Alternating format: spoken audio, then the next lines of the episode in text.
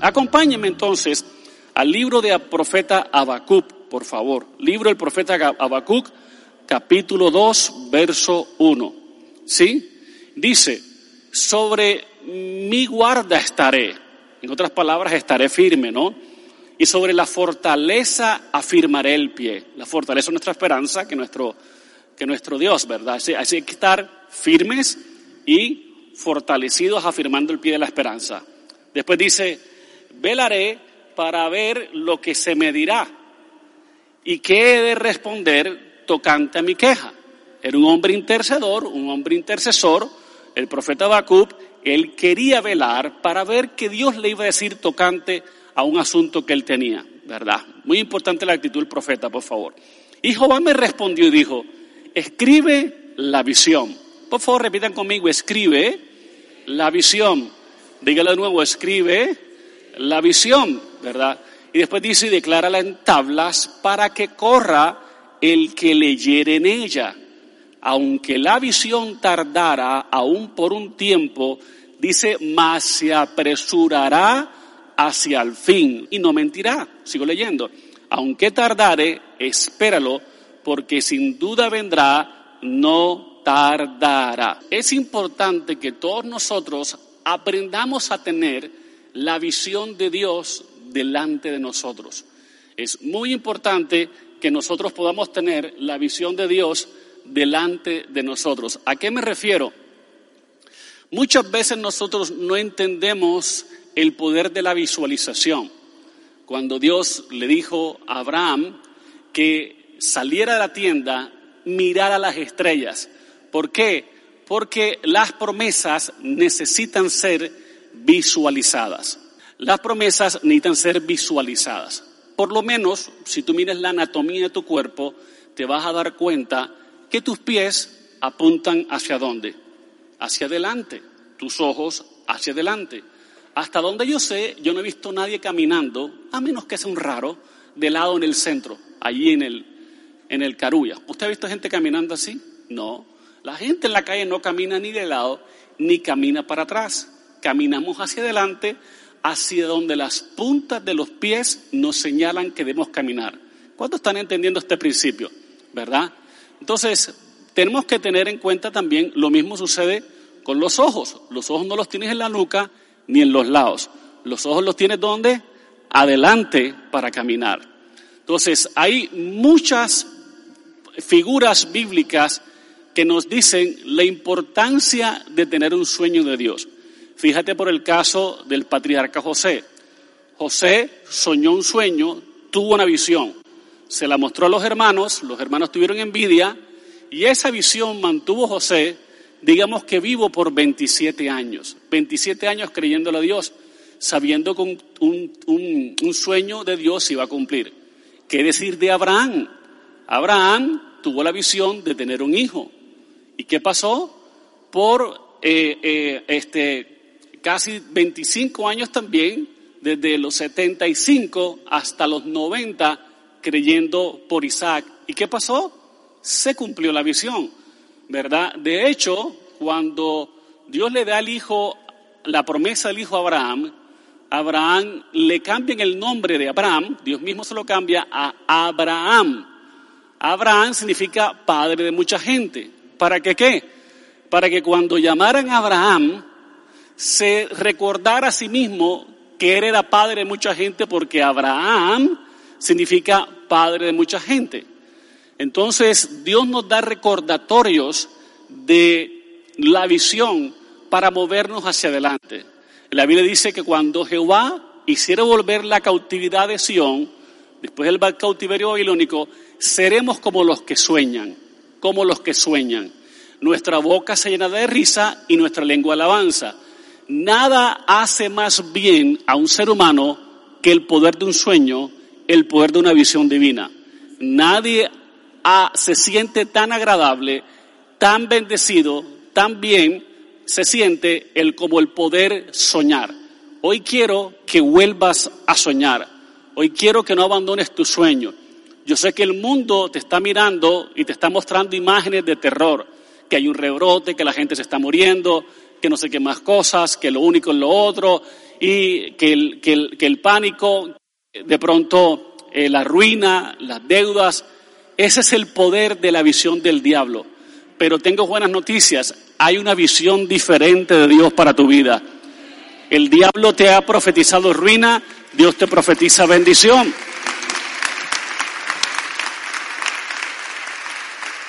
Lo peor que puedes hacer es sintonizar los noticieros, porque te van, yo sé que mi hermana como es periodista me va, pero ella está de acuerdo conmigo, te van a formatear más, vas a tener pesadillas, van a anular tu fe, ¿cierto? Va a, hacer que no alcances los sueños, vas a volverte pesimista y vas a perder la fe. Abraham, dice la Biblia, que él no consideró su cuerpo que estaba ya viejo, ni la matriz de Sara. Abraham tuvo que ser caso omiso a la visión que su propia carne le ponía. Él estaba inhabilitado, no había Viagra en la época, no había manera de, de no había manera, y Sara ya no tenía ni siquiera el periodo. Entonces Abraham por 25 años tuvo que tratar con no mirar la esterilidad de la matriz de Sara, ni su cuerpo como de 100 años, 99 años. Primero, no había Viagra y uno no tiene las fuerzas. Sara tampoco tenía la fuerza ni para concebir, ni tenía el placer para concebir. ¿Alguien me está entendiendo? Entonces, constantemente por 25 años, Abraham tuvo que no considerar su cuerpo ni la esterilidad de la matriz de Sara. ¿A qué miró Abraham entonces? Al que era fiel para, al que prometió, al que, al que era al, que, al fiel para el que hizo la promesa. Él miró, dice la Biblia, que él se eh, eh, eh, creyó esperanza contra esperanza porque él entendió que fiel era el que ha cumplido. Entonces, si tú te pones a ver los noticieros, vas a tener pesadillas, te van a dar síntomas, vas a somatizar síntomas, te vas a sentir ahogado, te vas a sentir lo otro. Pero cuando tú metes en la palabra de Dios en tu mente, vas a soñar tus sueños vas a ser grandes, ¿verdad? De hecho, la Biblia dice que hasta los ancianos soñarán sueños y los jóvenes tendrán visiones. Yo quiero y les, y les pido a ustedes eh, muy, muy comedidamente que por favor sueñen sueños de Dios. Sueñen los sueños, visualicen las promesas de Dios. El profeta Habacuc más adelante dice, aunque la higuera no florezca, ni en las vides haya fruto, ni el ganado de su mantenimiento, con todo yo me alegraré en Jehová, ¿verdad? Él es, el Señor es mi fortaleza, Él hace mis pies como de sierva y en las alturas me hace andar. Lo que estaba reemplazando el profeta Habacuc era la visión negativa del mundo con la visión de las promesas de Dios. Llénate de tantas promesas que sueñes promesas, que tengas sueños de Dios, que puedas tener la capacidad de soñar grandemente los sueños de Dios. ¿Por qué es tan importante esto? Porque te quiero ser claro, tu fe, por favor entiendan esto, los de los carros, los de las gradas y los de las sillas aquí y los en casa, entiendan esto, tu fe se mueve hacia lo que ve. Muy importante, tu fe se mueve hacia lo que ve. ¿Qué pasó con la mujer de flujo de sangre? ¿Por cuántos años tenía flujo de sangre? Por 12. Por 12 años ningún tratamiento la había sanado, pero el poder de la visión la sanó. Ella vio pasar a Jesús y comenzó a decirse a sí misma, a convencerse a sí misma, si tan solo tocare el borde de su manto, seré sana. Si tan solo tocare el borde de su manto, seré sana. Ella se vio sana en su mente antes de tocar el borde. Alguien dígame amén. Ella sabía, se veía a sí mismo sana si tan solo tocara el borde de su mano, de su manto. Tal cual sucedió, tocó el borde de su manto y fue automáticamente sana. Ella se visualizó sana antes de recibir su sanidad. ¿Qué decir de Bartimeo? Bartimeo vio pasar a Jesús, a pesar de que era ciego, vio. Comenzó a clamar, Hijo de David, ten misericordia de mí, Hijo de David, ten misericordia de mí. Jesús lo manda a llamar, acto seguido, la gente no nota esto en la Biblia, dice que Bartimeo se quita la capa. La capa en la antigüedad denominaba a los que eran minusválidos.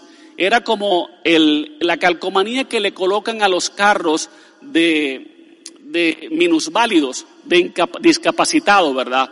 La capa se la quitó antes de su sanidad, porque él se visualizó sano. ¿Qué decir de David contra Goliat? David le dijo a Goliat, hoy daré tu cuerpo y tu cabeza a las aves de los cielos. Él antes de tirar la primera piedra visualizó a Goliat abajo, lo visualizó derrotado, lo visualizó acabado. Mi pregunta es, ¿qué estás visualizando? ¿Qué estás visualizando en este tiempo? Hay varias cosas que, estas no son palabras mías, creo que son palabras de mi hijo ayer, ¿verdad? Muchos dicen que este año no era el que esperaban. Pero ¿saben qué? No sé si quien dijo esto, Milestean, hubo un after party, hubo una locura ahí, yo no sé qué hicieron ellos anoche, pero hubo unas frases que descato, descato. Dice, este año no era el año que esperaba, pero era el año que necesitabas. Me gustó. El 2020 fue el año de la dependencia total de mi Padre Dios. Yo te digo que hasta el más ateo en el 2020 hizo una oración para que no se muriera. Este es el año de la dependencia de mi Padre e independencia del mundo, ¿verdad? Y mire lo que dije Esteban, no sé quién lo dijo, creo que fue él. El propósito de Dios para mi vida no está en cuarentena. El propósito y los planes de Dios para tu vida no están en cuarentena. Y eso lo, lo trato a colación porque estos pelados hacen muchas locuras, pero tienen mucha palabra profética. Tu fe se mueve hacia lo que ves. ¿Cómo ves tu año? Usted sabe por qué yo digo que siempre este año terminará no mal, sino bien, y el otro comenzará mejor, porque si les mostramos una película tragedia, ustedes se van a desmayar en fe. Te voy a decir algo que lo he dicho en toda mi vida en ministerio, y es lo siguiente y quiero que lo notes. Si lo puedes ver, lo puedes obtener. Si tu mente lo alcanza a imaginar, es porque lo puedes lograr. Entonces, usa tu imaginación y tu visualización para las cosas correctas. Las cosas van a suceder de acuerdo a lo que crees. Y realmente la creencia es una imagen. Si tú piensas que es un mal año, te vas a ver enfermo, te vas a ver agotado, te vas a ver endeudado, te vas a ver divorciado, te vas a ver soltero, te vas a ver sin plata, sin negocio. Pero cuando tú crees, tú te visualizas sano, rico, bendecido, próspero, amado, acompañado y exaltado y bendecido.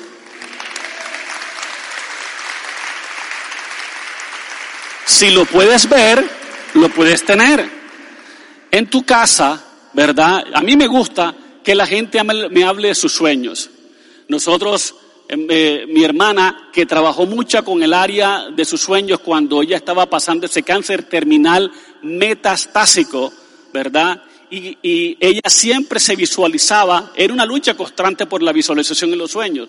Y recientemente estábamos hablando, ella siempre ministra a todos los enfermos de cáncer que yo la llevo y que ella visita, es ¿qué sueñas? Siempre que yo la llevo a, alguien, a visitar a alguien, ella le pregunta a la, persona enferma o convaleciente, es, este, ¿qué sueñas? ¿Cómo te ves en el futuro? ¿Cómo son tus planes? ¿Por qué? Porque esa pregunta determinará si la persona es sana o no sana. ¿Están aquí entendiendo o no están entendiendo? Entonces, a mí me gusta ver en tu Biblia la casa de tu sueño, el carro de tu sueño, el negocio de tus sueños. ¿Verdad? Me gusta ver en tus cuadernos. Yo creo que todos aquí necesitan visualizar sus sueños. Necesitan. A mí me gusta ver la Biblia en mis discípulos y ver que sueñan. Ver la casa que quieren, el sueño que quieren. Ahora, yo sé que esto es vergonzoso, te lo voy a decir por qué. Porque a la gente no le gusta que uno sueñe. Que uno sueñe. Le pasó a José, me pasará a cualquiera y me pasó a mí. Yo una vez, a los nueve años, tenía una lista de sueños que se me ocurrió una noche loca decir de todas las metas que quería lograr en mi vida y la coloqué y se me ocurrió escribirlas y pegarlas en la pared. Al día siguiente mis amigos vinieron, ¿verdad? Y comenzaron a leer en mi cuarto, donde yo había pecado los sueños, las cosas que yo quería en la vida, las metafísicas que quería alcanzar, los negocios de lo que yo quería, y comenzaron a burlarse de mis sueños. Qué dolor tan tremendo. Se burlaron, se dijeron, tú no vas a alcanzar eso, se rieron en mi cara. Algunos leyeron, leían lo que yo tenía en la tabla de mis sueños y se acercaban con sus caras a mí diciendo, ja, ja, ja, ja, nunca lo vas a lograr. Tú estás loco si tú no, y, que quieres tener esta, quieres ser un atleta profesional y, no puedes ni siquiera salir a la vuelta a la manzana a correr. Ja, ja, ja, ja. Y se burlaron. Y ahí yo dejé soñar. ¿Por qué? Yo tenía a Jesús en mi corazón, por supuesto, y yo de bravo cogí y agarré las cosas, los sueños, los papeles que había colocado y los tiré al suelo. No quería volver a saber nada del sueño porque los sueños, entendí, generan envidia. Generalmente los, los soñadores son personas solitarias. Cuando tú llegas a la cima de los sueños, es una travesía solitaria. ¿Por qué? Nadie acompañó a Bartimeo, ninguno de los mil válidos, a donde Jesús. Nadie acompañó a José. Nadie acompañó a Jesús en la cruz, solo una persona. ¿Están acá? Porque en el camino a tus sueños, el camino se hace solitario. ¿Sí? Es por eso que la ruta del éxito está llena de pocas personas y la ruta de la mediocridad está llena de muchas. Es por eso que los buses tienen 50 asientos y los Ferrari nada más dos. Pero yo prefiero estar en el Ferrari de mi éxito y bajarme del bus de la mediocridad y seguir adelante con lo que Dios tiene para mí.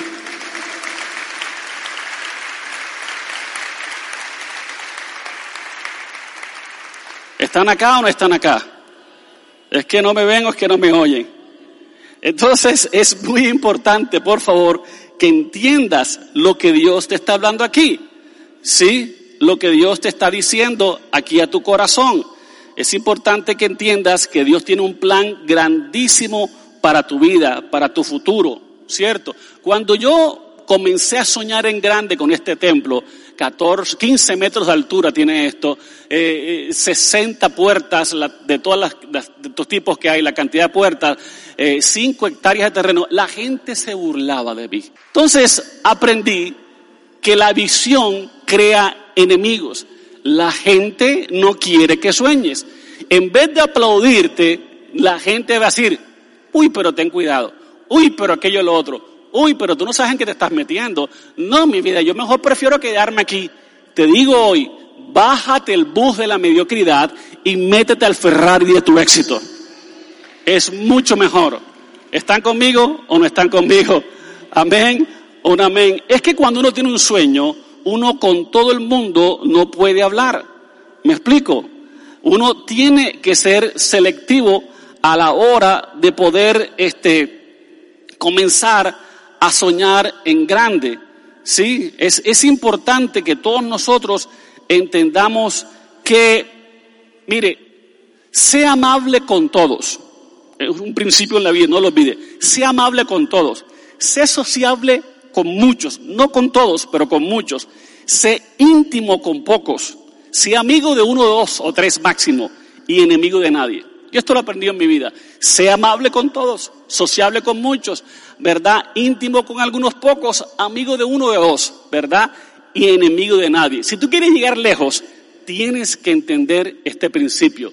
Porque si tú miras, las personas exitosas generalmente no están rodeadas de un montón de gente todo el tiempo porque son personas que están generando ideas, son personas que nadie los entiende, son personas que tienen sueños, que están viendo sus metas y visualizando sus metas, ¿verdad?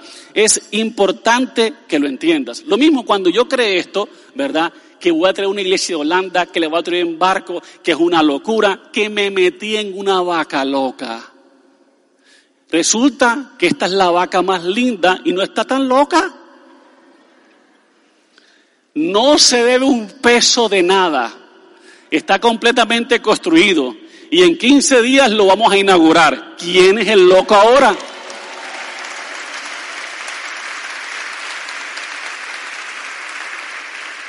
Mire, algo que tienes que entender es que no te puedes andar con todo el mundo. ¿Con quién yo me asocié? Con los que habían hecho templos. Yo me asocié, me hice amigo de ellos, aprendí y se me pegó la unción. ¿Por qué? Te voy a decir algo, un principio para que lo entiendas. Si usted anda con cinco personas de fe, usted será la sexta. Si usted anda con cinco personas inteligentes, usted será la sexta. Si usted anda con cinco millonarios, usted será el sexto. Si usted anda con cinco idiotas, usted será el sexto. La Biblia dice que el que anda con necios será quebrantado, pero el que anda con sabios, sabio será. Escoge bien tus amistades. Escoge gente que sepa en la vida. Escoge gente que sepa mejor que tú. Si tú eres la persona más inteligente en el grupo, búscate otro. Necesita gente que te inspire. Esta es una iglesia de talla mundial, internacional. Aquí viene la gente y se inspira a alcanzar su sueño porque le comprobé que uno no necesita plata para alcanzar su sueño, uno necesita fe. Tú no tienes un problema familiar, tú tienes un problema de fe. Tú no tienes un problema financiero, tú tienes un problema de fe. Tú no tienes un problema de deudas, tú tienes un problema de fe. Tú no tienes un problema de sanidad o enfermedad, tú tienes un problema de fe. Al que cree,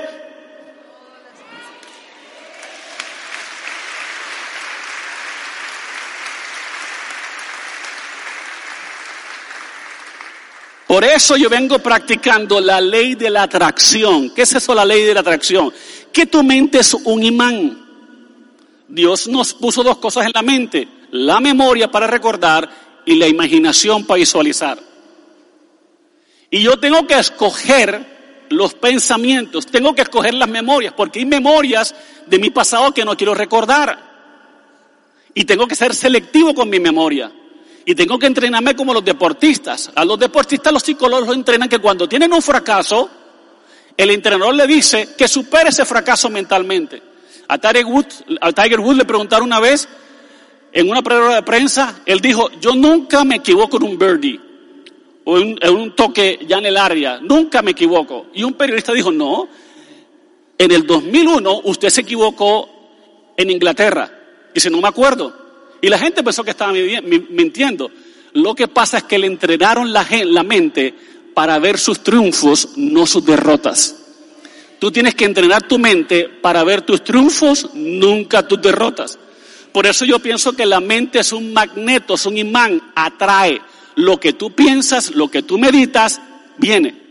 La razón por la cual usted peca es porque se imagina esa mujer con usted en la cama, se imagina seduciéndola, se imagina cosas en la mente y la mente lo lleva a la seducción y la seducción al pecado. Eso es un mal uso de la mente. La mente no se usa para imaginar lo malo, sino para imaginar lo bueno. Por eso la Biblia dice todo lo santo, todo lo puro, todo lo si hay virtud, virtud alguna, si hay algo digno de alabanza, en esto pensad. Deje de pensar de coquetear con otra, deje de pensar de lujuriar con otra, deje de pensar de citarse con otra, deje de pensar, cuando usted cambie su pensamiento, usted cambiará su vida de pecado, porque todos los pensamientos vienen de aquí, de la mente. ¿Para qué usar la imaginación mal si la puede usar para bien? Mírese amando a su esposa, mírese gozando a su esposa, mírese siendo fiel, mírese siendo fiel a Dios, a sus hijos, a su mujer, mírese sin pecado, mírese sin caída, mire las cosas que tenga que ver, ponga las cosas en la perspectiva correcta.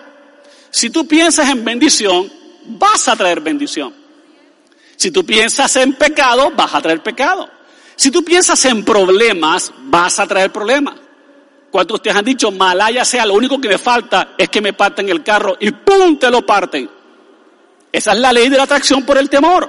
Job dijo, lo que temí me vino. Lo que temía me vino. Siempre cultiva una vida de pensamientos positiva y una vida de pensamientos con promesa. ¿Alguien está aquí o ya se fueron para la casa? Amén. Mira a Zacarías. Zacarías era el esposo de Elizabeth, la mamá y el papá de Juan el Bautista. no creyó que iban a tener un bebé y Dios le cayó la boca. ¿Puede creer esto? yo de Zacarías hubiera sacado los pañales, hubiera hecho la cuna, ¿verdad? Hubiera hecho la cuna. ¿Están acá? Liberlis, que está aquí, por 11 años no podían tener bebé. Y un día le dije a Liberlis, ¿sabes que tú no estás creyendo por nada? Tú, esto es mentira. Tú dices que estás creyendo por mentira. Ay, pastor, ¿cómo es que no? ¿Tú sabes cómo se ríe ella? Y dice, ¿por qué, pastor? Porque no te veo hablar de tu hija, de tu hijo. ¿Dónde está la cuna? Si no puedes tener bebé, pon una cuna, rosado si quieres mujer, o azul si quieres hombre. Compra pañales. Si, ¿Cuántos de ustedes no tienen carro están siendo por carro? Si no tienes carro estás creyendo por uno, compra la panola. Compra el llavero. Compra el muñequito ese, la ardilla que colocan así. Si estás creyendo por una casa, ¿cuántas casas has visto? Ves a pisarla. La Biblia dice, todo lugar que pisare la planta de vuestro pie será vuestro. Pise el carro de sus sueños, métase un concesionario. Pastores que no tengo plata. No necesitas plata para comprar, necesitas fe para recibir. Vaya y hágalo. Y pise. Cuando yo vine a este templo, esto estaba baldío, no había nada, no había bomba de gasolina, no había estas casas, no había edificios, no había... Vine hace 11 años aquí, esto era un monte. Y me metí por una cerca, abrí paso, me vine con un grupo de gente y pisé. Y Dios me dijo, aquí es. Y aquí estoy. Tú y yo estamos en la prueba que los sueños y las visiones de fe en Dios son posibles.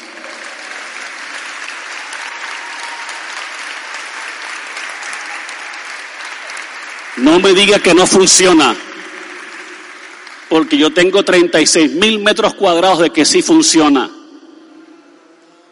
Mi hermana, cáncer metastásico en el hígado, terminal, cáncer terminal, invadida no me digan que no funciona porque yo la vi sana completamente. Por supuesto cuesta trabajo. A Abraham le tocó 25 años en creer. A Josué 27. A Moisés 40. Pero todos los lograron. Los sueños de Dios se apresuran más hacia el fin. Así que si tú estás por rendirte, recuerda que cuando estés más cansado es porque más cerca estás de la meta. Aleluya. Dale un fuerte aplauso al Señor.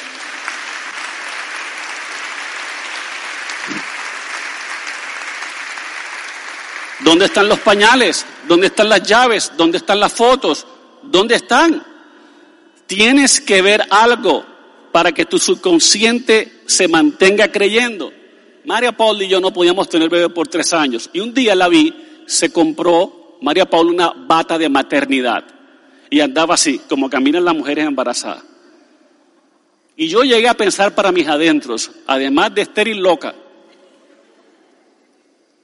pero la Biblia dice que fe llama a las cosas que no son, como si fuese.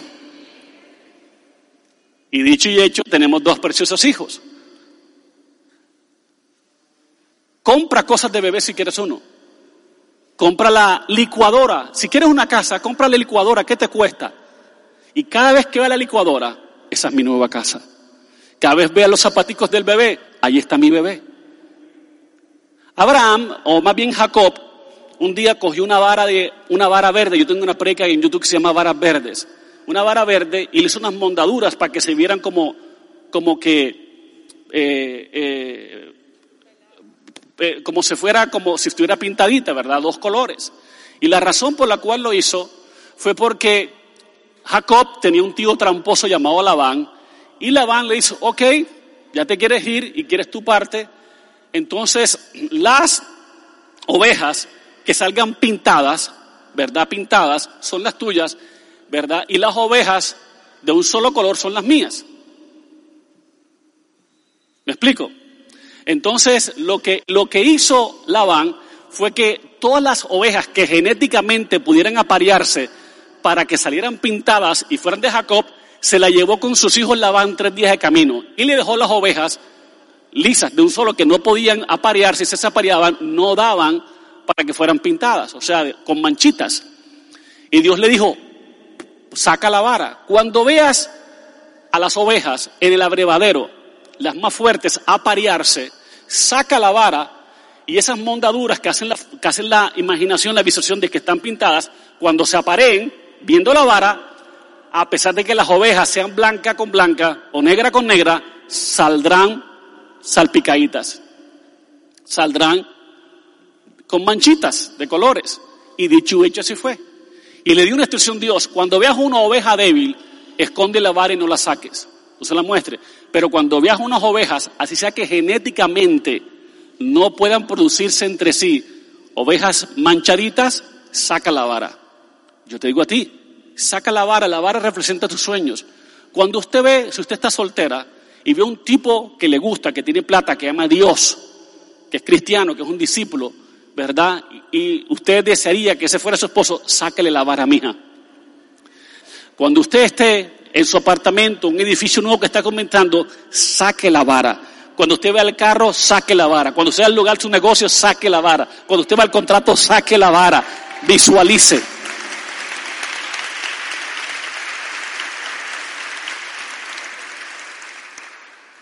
Hay algo que constantemente te debe recordar lo que Dios quiere darte.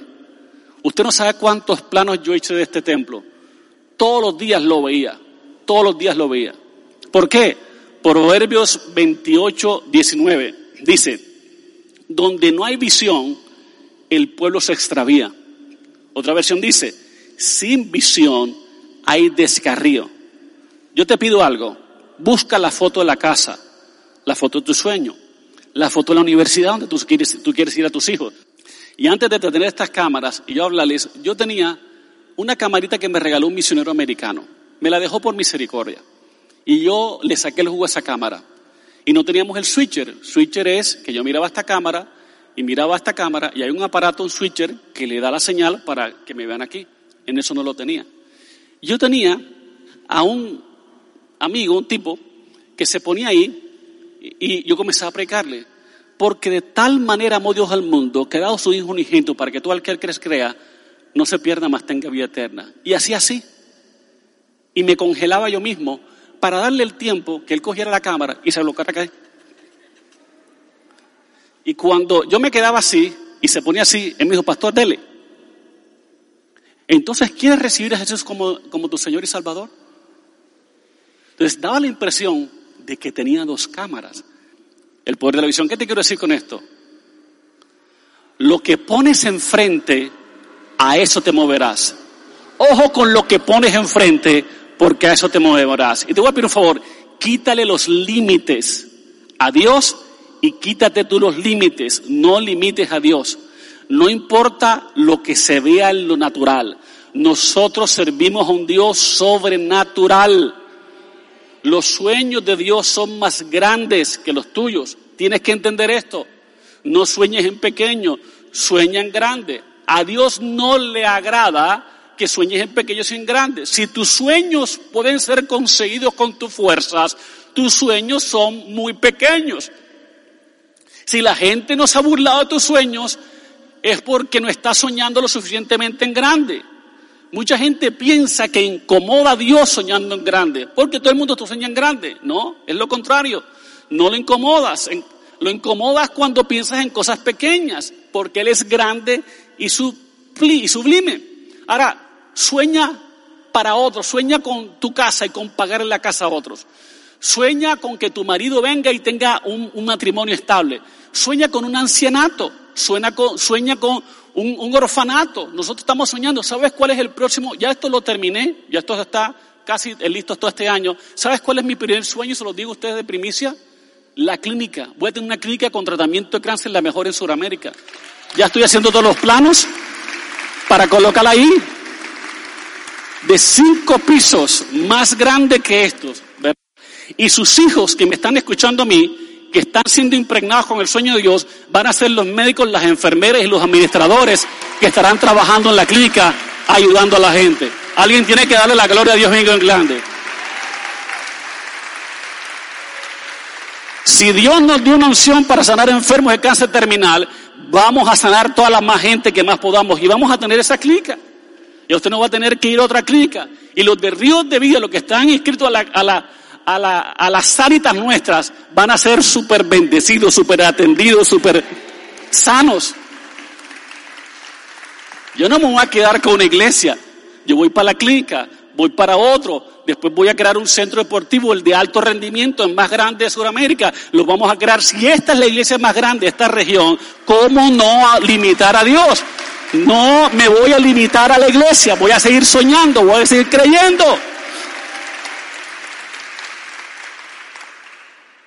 Cree por un cheque que te va a llegar, que te va a hacer millonario. Cree, mírate bendecido, mírate sano, mírate enriquecido.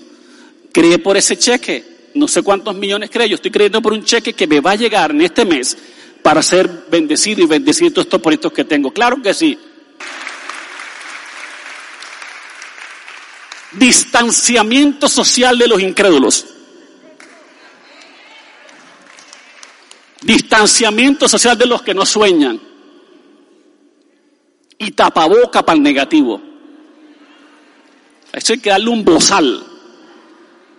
No dejes que el diablo ponga una foto en tu imaginación. Deja que Dios sea el que la coloque. Usa tu imaginación de manera correcta. Mírate restaurado. Mírate bendecido. Mírate con tu cadena de restaurantes, con tu salón de corte de pelo. Mírate con tu, con tu empresa de confecciones. Mírate, por favor. Mírate con tu compañía de barcos, vendiendo barcos. Mírate con tu inmobiliaria. Mírate con tu compañía de servicios, de domicilios. Visualízalas, por favor. Sueña que la pandemia no canceles tus sueños, que la pandemia te ayude a meterte con Dios y te dé una visión empresarial grande. Mírate haciendo casas, haciendo conjuntos, haciendo vestidos, haciendo uñas, haciendo pelos, haciendo negocios, haciendo servicios domiciliares, haciendo comida, haciendo confecciones. Mírate, porque lo que miras lo podrás obtener.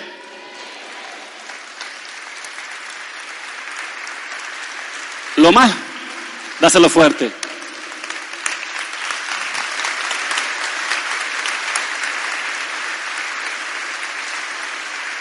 Lo más lindo de soñar es que Dios no cumple los sueños.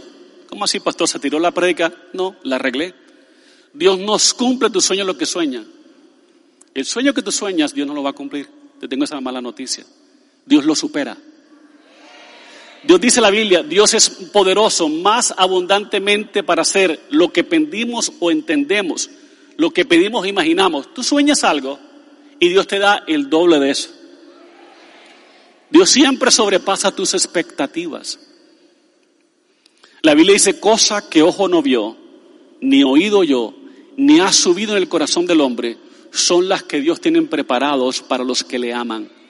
Si tú le amas a Dios, si eres fiel a Dios, a tu iglesia, a la familia, a tus pastores, el cielo es el límite.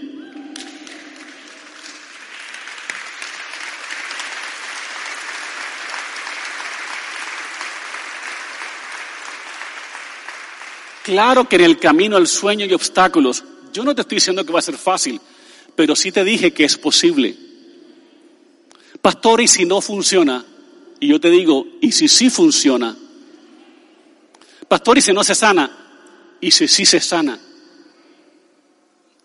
Pastor, y si no hay plata, y si sí la hay. El que cree que no puede y el que cree que puede, ambos tienen la razón. Si tú crees que no puedes, no vas a poder. Pero si tú crees que puedes, vas a poder. ¿Por qué no te pasas al lado de los que creemos? Y distánciate de los que no creen socialmente. ¿Sabes por qué los judas se van de tu vida? Porque Dios los saca del libro de tu vida. Porque no se merecen estar en los mejores capítulos de lo que Dios va a escribir en tu vida.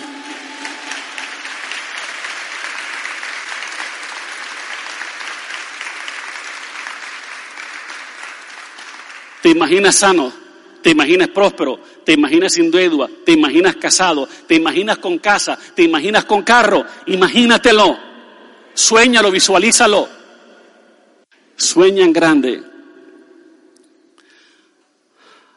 Ahora a veces la familia y los amigos no nos entienden, siguen soñando. Si usted quiere adelgazar, la razón por la que no ha adelgazado es porque no se ve flaco. Mira una foto cuando naciste, mira lo flaco que eras, puedes volver a flaco. Y si nunca fuiste flaco, dibújate flaco. Hazte un Photoshop flaco. Vete a un médico que te diga, mira cómo estás de gordo, y por computador te adelgacen, te vean guapo, te vean sin papada, te vean sin cachetón, se vean sin ese ombligo que se quiere como salir explotado. Y eso te va a motivar a adelgazar. No mirando las cosas que se ven, sino las que no se ven. Porque las que se ven son temporales, las que no se ven son eternas. Lo que vemos es temporal, es sujeto a cambio, lo que no vemos es eterno. Todo lo que no se alinea a la voluntad de Dios está sujeto a cambio. La deuda, el cáncer, el SIDA, la leucemia, la glaucoma, la depresión, si no es anilia, como esas cosas no están alineadas a la voluntad de Dios, van a cambiar, están sujetos a cambio. La enfermedad, el empleo, el desempleo y el divorcio. ¿Están acá? Yo te voy a pedir algo, por último, y quiero que la alabanza venga. Que tus bolsillos no limiten tus sueños. Que tus bolsillos no limiten tus sueños. Yo sé que tienes un camino duro por recorrer. Yo te dije que no va a ser fácil, pero va a ser posible. Nunca se es viejo o joven para soñar. Los ancianos soñarán sueños, una promesa de Dios, y los jóvenes tendrán visiones. Dios, cuando te ve fe, cuando tú honras a Dios, a tus pastores, a la iglesia, el cielo es el límite. Y Dios a esos fieles te va a dar la plata, las conexiones, la gente, las asociaciones, los contactos, los que necesitas, las palancas para llevarte adelante. Señores, al que cree, todo, todo, todo, todo, todo le es posible.